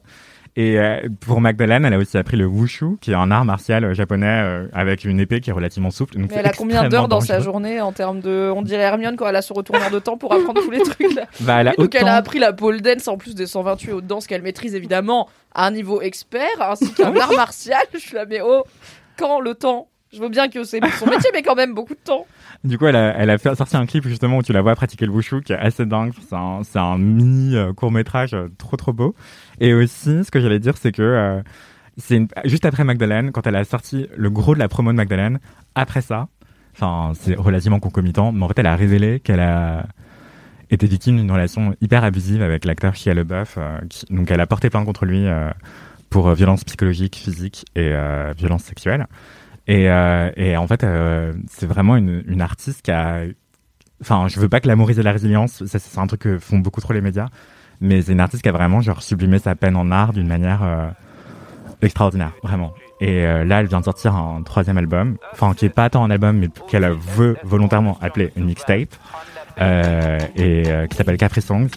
Et cette mixtape, là, elle a transformé la peine en art jovial. Et euh, parce qu'en fait, jusque-là, on la connaissait plutôt pour des chansons un peu dark, parfois sexy, hyper euh, niche et tout machin. Et là, euh, Capri Songs, c'est hyper dansant, c'est hyper funky. Parce qu'en fait, pendant la pandémie, elle était ultra, ultra down. euh, et elle le raconte un petit peu dans l'album euh, vers la fin. Parce qu'en fait, c'est un album qui est très parlé aussi. Donc il y a plein de chansons hyper dansantes et il y a plein d'interludes où en fait, elle a enregistré ses amis en note vocale. euh, lors de conversations téléphoniques parce que euh, elle, elle allait très mal donc elle appelait tout le temps ses potes pour lui remonter le moral et tout machin et euh, ses potes sont archi drôles. Et donc quand t'écoutes l'album, t'es pas seul. Genre t'écoutes ses potes qui lui donnent des conseils amoureux, qui lui disent oh ouais la vie c'est cool. Ah mais quand la vie euh, te donne des citrons, bah capture dans l'essence. C'est mieux que de refaire de la limonade.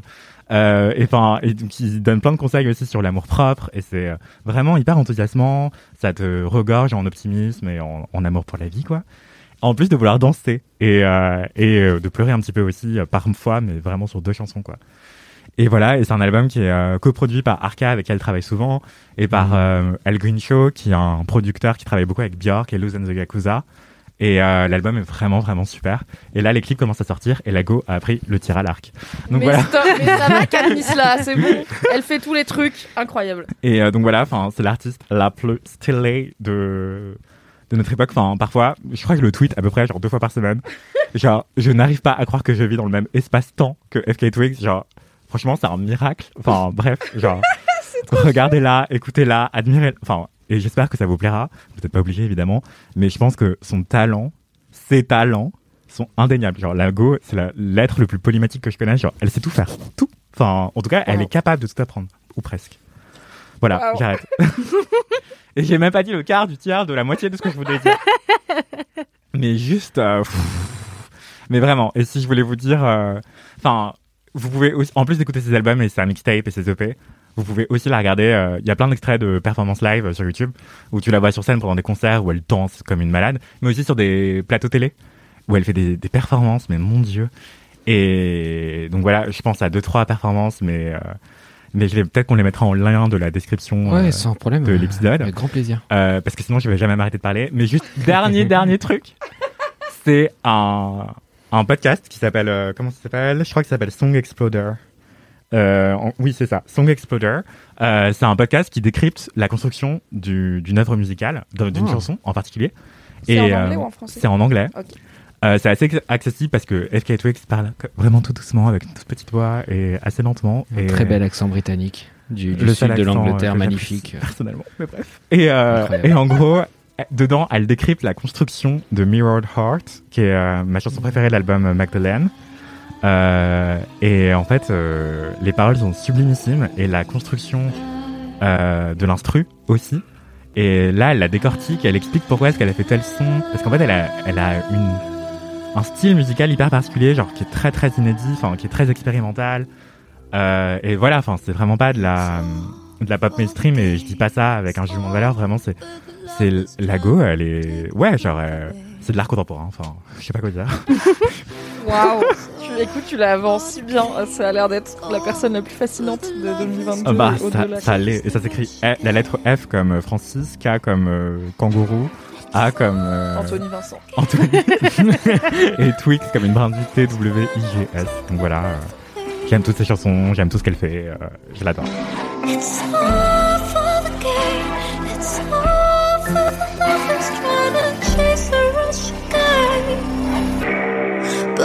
La grande question, c'est à quand l'interview fleuve de FK et Twix par Anthony Vincent sur Mademoiselle Écoute. Bah franchement, It can happen to you maybe, mais euh, je pense qu'il ne faut pas toucher aux idoles. La dorure en reste aux mains, comme dirait Flaubert.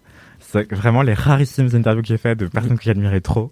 Ça c'est mal passé. Flaubert dans LMK. Ah yes. C'est incroyable. hein. Incroyable. Vraiment. Alors, je suis tellement inculte que t'as dit Flaubert, j'ai d'abord pensé au gars de Golden Moustache avant de penser à Gustave Flaubert, l'auteur.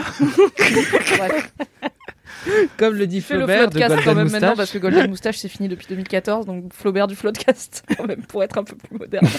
Mais je pense que si je la vois, je meurs. Enfin, Ok, Enfin, Maybe Interview Fleuve, co-créé par Anthony Vincent, peut-être pas que faite par toi, parce qu'il ne faudrait pas saturer des- interview posthume. Et en plus, tu vas arriver en retard parce que tu te seras changé huit fois avant d'aller interviewer FK. Mais je pense qu'elle comprendrait. Tu t'habillerais Ouais. comment pour interviewer Je FK peux pas, je peux pas répondre ce à cette podcast question. est beaucoup déjà long. Mathis. On va pas dire tu t'habillerais comment pour rencontrer la femme de ta vie. Après, c'est long. Franchement, je pourrais pas répondre à cette question. Mais récemment, en plus, on m'a demandé, euh, je, je crois que c'est dans Friends, du coup, apparemment, que ça, que ça se fait. C'est la liste des cinq personnes avec qui tu pourrais coucher. Oui, ah oui, alors euh, Fanny, Soraya, mes deux meilleures amies qui écoutent ce podcast et connaissent Friends par cœur vont me juger car je suis pas sûre de ce que j'avance.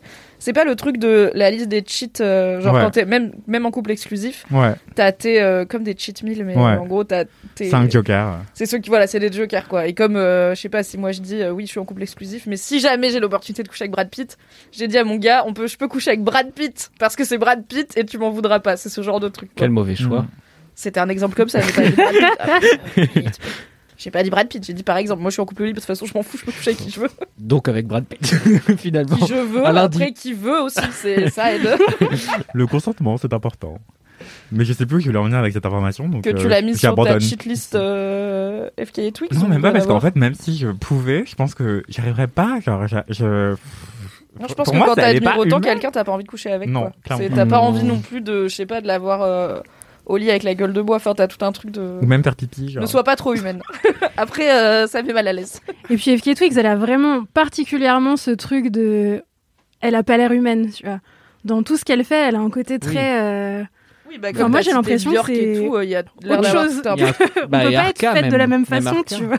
Tout ça, à fait. Il y a un truc de transhumanisme presque dans les dans la façon dont elle va se représenter dans les clips et tout. Puis il y a- Après, il y a- Et puis dans une forme de perfection aussi, dans tout Ouais, ce qu'elle fait, sûr. tu vois, qui est hyper. euh, avec quand même de la douleur et tout. Pardon euh, Anthony, mais euh, typiquement euh, Magdalene, il me semble qu'elle l'a fait juste après avoir eu un gros problème de santé, non? Il y a eu... Oui, elle en parle d'ailleurs dans l'une de ses chansons. Ouais. euh, elle- en fait, en gros, elle a eu des espèces d'ovaires polykystiques qui se sont très fortement aggravés Hmm. et elle a continué à s'entraîner, danser énormément malgré euh, sa maladie, qui donc est arrivée à un point où il y avait moyen qu'elle perde la vie. Et ça l'a laissée euh, dans une longue convalescence extrêmement douloureuse. Et, euh, et voilà, en fait, elle dit euh, apple cherries parce qu'en fait, c'est la taille des tumeurs qu'elle avait euh, près de son utérus. Donc, Euh, la taille de la taille d'une pomme et de cerise. Ah ouais. Euh, et voilà, c'est gros déjà. Pomme, c'est très gros par rapport à la taille d'un ovaire, par exemple. C'est bon. Ouais. Non, mais du coup, elle a vraiment, vraiment douillé sa race, quoi. Ouais, c'est ça. Mais je pense que c'est important aussi de pas glamouriser trop, je me répète, la, la souffrance, Non, la douleur. Et aussi, en fait, elle est humaine, elle a des talents extraordinaires, mais elle est humaine et je pense Et qu'il faut parfois, pas elle a la gueule de bois euh, au trop. fond du lit. Et elle Oui. a bien le droit. Et elle en parlait avec ses potes dans, dans sa mixtape Capri Songs, qui est vraiment très fun et justement, ça la réhumanise énormément. Hmm. Et euh, en fait, elle nous rappelle qu'elle est sur Terre, quoi. Même si elle a l'air d'être une autre planète, de venir d'une autre planète. Alright. Eh bien, merci pour ce portrait de FK et Twix, l'alien la C'était plus très humaine beau. de la Terre. C'est parti pour mon kiff. Mon kiff est un livre cette fois-ci, car je l'ai fini et je peux enfin en parler, Oh. même si je l'avais déjà lu. C'est un livre, euh, comme ça arrive régulièrement dans Laisse-moi kiffer, qui m'a été recommandé par Fibre Tigre, qui m'avait notamment recommandé Vita Nostra, un bouquin dont je vous avais parlé, qui m'avait un peu révolutionné ma perception de comment on peut écrire sur apprendre la magie, qui est quelque chose qui malheureusement n'existe pas, paraît-il. Euh, et qui était très cool. Donc j'en avais parlé dans Laisse-moi kiffer, plein de gens l'avaient lu. J'arrive avec une nouvelle reco de Fibre Tigre, mais attention, celle-ci est piégée. C'est un bouquin de fantasy évidemment, car j'adore la fantasy, mais je suis très difficile. Donc j'ai tendance à pas trop écouter les gens, à part Fibre Tigre, parce qu'il a quand même beaucoup de goût et il écrit de la très bonne fantasy. Puisque bien sûr, Fibre Tigre écrit Game of Roll Mademoiselle une fois par mois sur Twitch. Donc, un bouquin dont le titre officiel c'est une saga de fantasy qui s'appelle Chronique du tueur de roi, King's Killer Chronicle en anglais, mais un peu comme Game of Thrones qui normalement s'appelle A Song of Ice and Fire mais que tout le monde appelle Game of Thrones, moi je l'appelle plutôt comme plein de gens le nom du vent puisque c'est le nom du tome 1, c'est le titre du tome 1, le nom du vent. euh, qui a euh, propulsé du coup cette saga très très vite euh, au top de la popularité des sagas de fantasy. C'est le contender probablement le plus sérieux à Game of Thrones en termes de succès qu'il y a eu depuis un petit moment, mais depuis pas si longtemps, puisque ça a commencé à apparaître en 2007 seulement. Donc c'est vachement plus récent que Game of qui pour rappel date des années euh, 90 en termes de, de parution, et donc d'écriture, euh, le gars il était déjà dessus dans les années 80. C'est un bouquin écrit par un auteur, j'allais dire américain, oui il est américain je pense, qui s'appelle Patrick Rothfuss, qui est donc euh, une saga de fantasy euh, que j'ai beaucoup de mal à vendre aux gens parce que c'est très dur d'expliquer pourquoi c'est bien. Je trouve euh, le nom de. Je trouve que c'est très dur d'expliquer pourquoi c'est bien, même si comme on est euh, mille milliards à l'avoir lu et adoré, voilà, vous pouvez avoir confiance globalement, c'est bien. Parce que le problème c'est que quand tu racontes juste l'histoire, ça a l'air d'être la plus bateau des histoires de fantasy où t'as un mec qui est un peu l'élu, qui est fort en tout, qui est orphelin et qui réussit tout ce qu'il entreprend. Et du coup, t'es là, bah, c'est juste hyper chiant et ça n'a pas le bon goût d'être un peu, je sais pas, pour les gamins comme Harry Potter. Parce que l'histoire, c'est celle d'un héros qui s'appelle Kvos, c'est compliqué à prononcer. Ça s'écrit K-V-O-T-H-E. Donc euh, faites le mieux que moi, mais voilà, il s'appelle Kvos, c'est compliqué. Et en fait, ça, ça commence, c'est un mec qui tient une auberge, donc déjà ça commence dans une auberge, moi je suis là, yes Je crois que la première phrase c'est le silence était lourd à l'auberge de la pierre levée. J'ai fait, ça part, ok, ça part, on adore. Donc il tient une auberge et on se rend compte que euh, c'est pas du tout juste un aubergiste, que avant ça il a vécu une vie incroyable et que l'auberge c'est un peu sa retraite et qu'il est pas très heureux là-dedans, qu'il s'est un peu rangé des voitures un peu genre John Wick euh, qui a arrêté d'être assassin. Et il y a un chroniqueur, donc un genre de scribe qui vient recueillir son histoire. Et du coup toute la saga du tueur euh, de roi, c'est l'histoire de Kvos avant qu'il finisse dans son, dans son auberge où il a un autre nom et où personne ne sait qui il est. Mais tout le monde sait qui est Kvos parce que Kvos avait accompli des exploits de ouf dans les années euh, précédentes, mais personne n'a calculé que c'était lui parce que c'est une auberge médiévale. Ils n'ont pas Google Images pour reconnaître les gens. Et du coup, tout le livre, c'est lui qui te raconte comment il est devenu la légende de Kvos, c'est quoi la vérité derrière la légende, et comment il finit dans cette auberge à avoir globalement une vie de merde très solitaire où euh, il a un seul euh, compagnon, mais on comprend que, enfin, il s'est rangé quoi, il s'est retiré du monde. Et c'est tellement bien, c'est vraiment. Je, c'est la deuxième fois que je le lis. La première fois, j'étais là. C'est incroyable ce qui se passe, j'aime trop. Et j'avais hâte. C'était à trois ans. Et je m'étais dit, j'ai hâte de l'avoir lu il y a assez longtemps pour l'avoir assez oublié pour le relire parce que la deuxième fois va être encore mieux. Et là, je l'ai relu, donc je vous en parle enfin dans Laisse-moi. Et en fait, donc l'histoire de Kvos, c'est que quand il était euh, enfant dans ce monde-là, qui est donc un monde euh, medieval fantasy, j'ai envie de dire un peu traditionnel, avec euh, un peu des empires, des machins, des tribus, des cultures un peu différentes. Il y a de la magie, il y a de la magie magie, mais un peu oubliée qui a disparu, un peu comme dans Game of Thrones où il y a plus tellement de magie au final euh, quand l'histoire commence. Donc il y avait des créatures, euh, un peu des fées et tout, mais tout le monde part du principe que c'est des légendes, ça n'existe plus. Et il y a une forme de magie, il y a différentes formes de magie qui existent, notamment une qui s'appelle le sympathisme, qui est en gros un transfert d'énergie. Donc c'est présenté un peu plus comme de la physique euh, impossible que comme de la magie magie.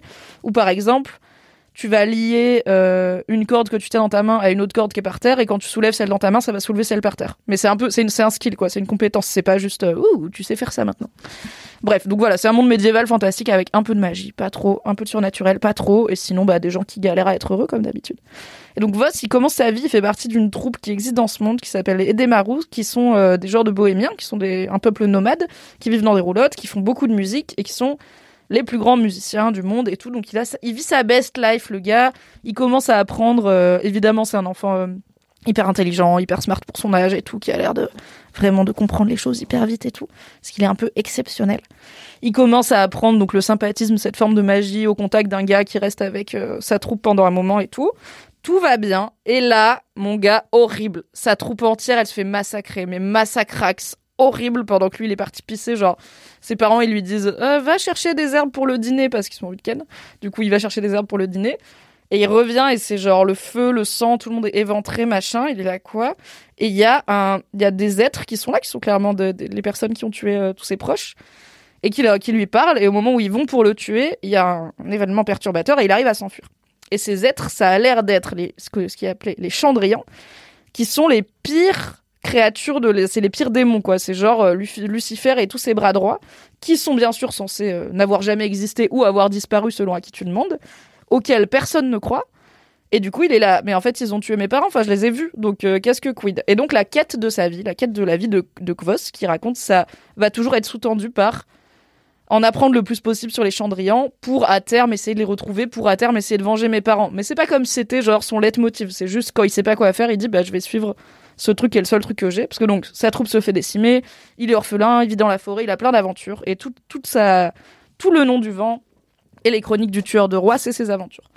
Et pourquoi c'est trop bien? Déjà parce que c'est très bien écrit. Franchement, la plume est très cool. Euh, je vous conseille allez juste lire l'intro du tome 1. Je l'avais posté en story sur Instagram. Je vais peut-être l'épingler comme ça, vous l'aurez. C'est genre 4 pages et j'étais là. Ça, c'est la meilleure intro. Enfin, bam, tu ne peux pas ne pas continuer le livre après. C'est très joliment écrit. Et c'est trop bien parce que l'auteur fait un truc que j'aime beaucoup et que Stephen King fait beaucoup, qui est euh, aussi un de mes auteurs préférés, c'est qu'il te spoil la fin pour que tu te dises comment on en est arrivé là. Par exemple, ça s'appelle Chronique du tueur de roi.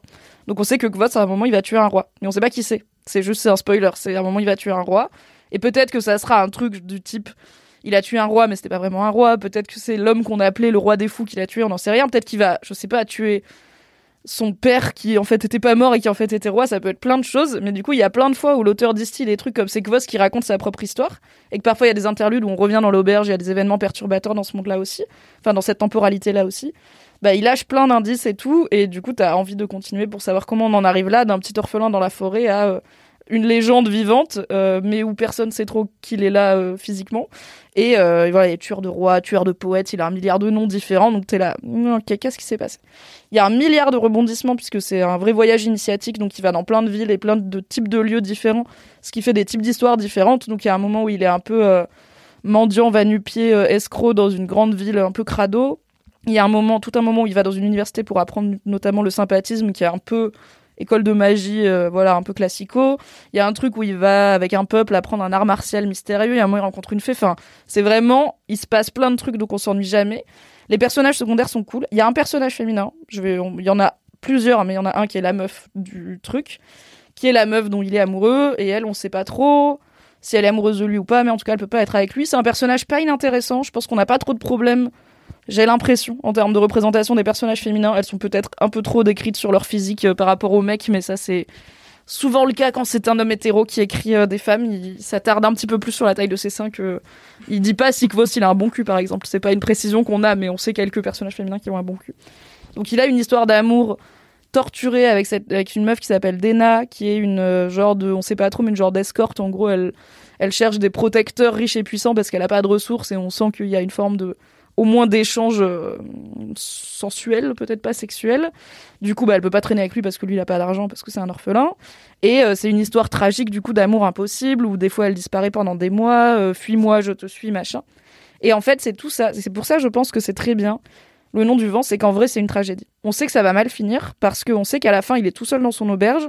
Et on a plein d'indices qui nous montrent que la temporalité du présent où il est dans son auberge, le monde dans lequel il vit ne va pas mieux. Il y a des attaques de trucs qui devraient pas attaquer ce coin-là. Il y a la guerre. Il y a les, des fois, il y a des clients qui viennent à l'auberge et qui sont, oh là là, j'ai encore eu des rumeurs d'un truc qui s'est passé. Donc on sait que quoi qu'il ait essayé d'accomplir Kvos, il n'a pas amélioré l'état du monde, voire même peut-être c'est sa faute si le monde a l'air euh, de plus en plus cassé.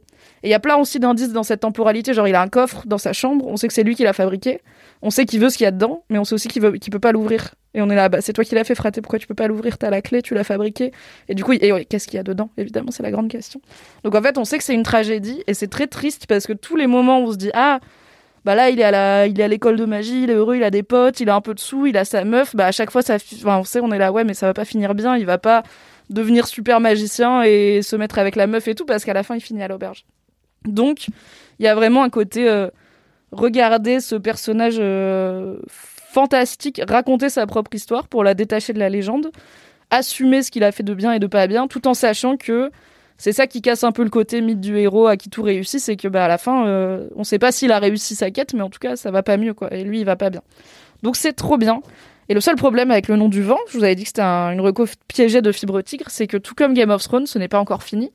Ça fait 10 ans que l'auteur travaille sur le tome 3 On n'a pas de date de sortie hein, globalement. Euh, il me semble que son éditrice a confié publiquement récemment qu'elle n'a pas lu la moindre ligne du tome 3, euh, à part le prologue qui a été diffusé publiquement. Donc on est sur une forme de frustration. Je ne sais pas comment finit le nom du vent. Et personne ne sait comment finit le nom du vent.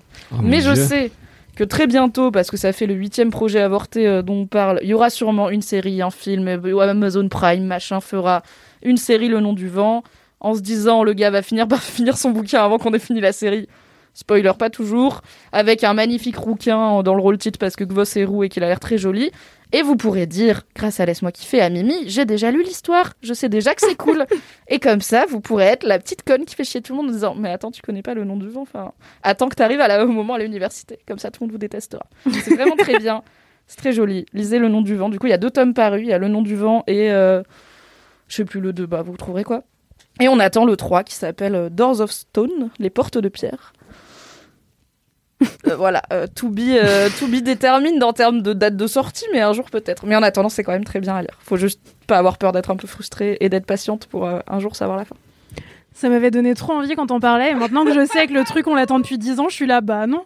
C'est Ah bon. non, je le lirai quand le tome 3 il sera sorti. Là, non, les gens ils vont pas lire. Tu nous Je as ne parlé de gens qui tombent amoureux, qui se revoient jamais, genre ça va. Oui, mais au moins, tu sais ce qui se passe à la fin, tu vois. Non, mais je comprends T'es pas là à dire il y a quoi dans la malle euh, toutes les la nuits. bien série. sûr, bien sûr. Si on me dit cette série, les deux premières saisons, elles sont top, après ça a été annulé, je dis bah je vais pas regarder, du coup je vais juste avoir le seum si ça a été annulé. Avec les livres, euh, quand c'est Fibrotique qui conseille, je me fais avoir et je suis là. C'était bien quand même, mais peut-être que je m'auto-persuade que mon seum euh, a un sens et que c'est pas la destination qui compte, c'est le voyage. Moi, je veux savoir ce qu'il y a dans la malle maintenant, là. Maintenant que t'en Mais as moi parlé, je suis saoulée. ah non, et aussi, quand même, pour être honnête avec tout le monde, évidemment, le fait que ce ne soit pas fini permet aux gens comme moi d'aller sur Reddit, Voilà. de chercher euh, King Killer Chronicle théorie, de faire Donne-moi les meilleurs et de passer tout son dimanche après-midi à lire des théories sur notamment qu'est-ce qu'il y a dans la boîte. Probable- probablement son nom, on en est à là, mais euh, il faut lire euh, le livre pour comprendre ce que ça veut dire. Ah ah Ok, j'ai un peu envie quand même. Allez, c'est la fin de cet épisode de Laisse-moi kiffer qui est ma foi peu court. Mais c'est pas grave, on a bien parlé de blettes et de choses et d'autres. Merci, chère équipe, pour cet épisode. Merci. à Merci. toi. Euh, je vous donne rendez-vous chaque jeudi dans vos oreilles pour écouter Laisse-moi kiffer. Je vous fais des gros bisous. Bye bye. Bisous. Bisous. Bis comme coffre.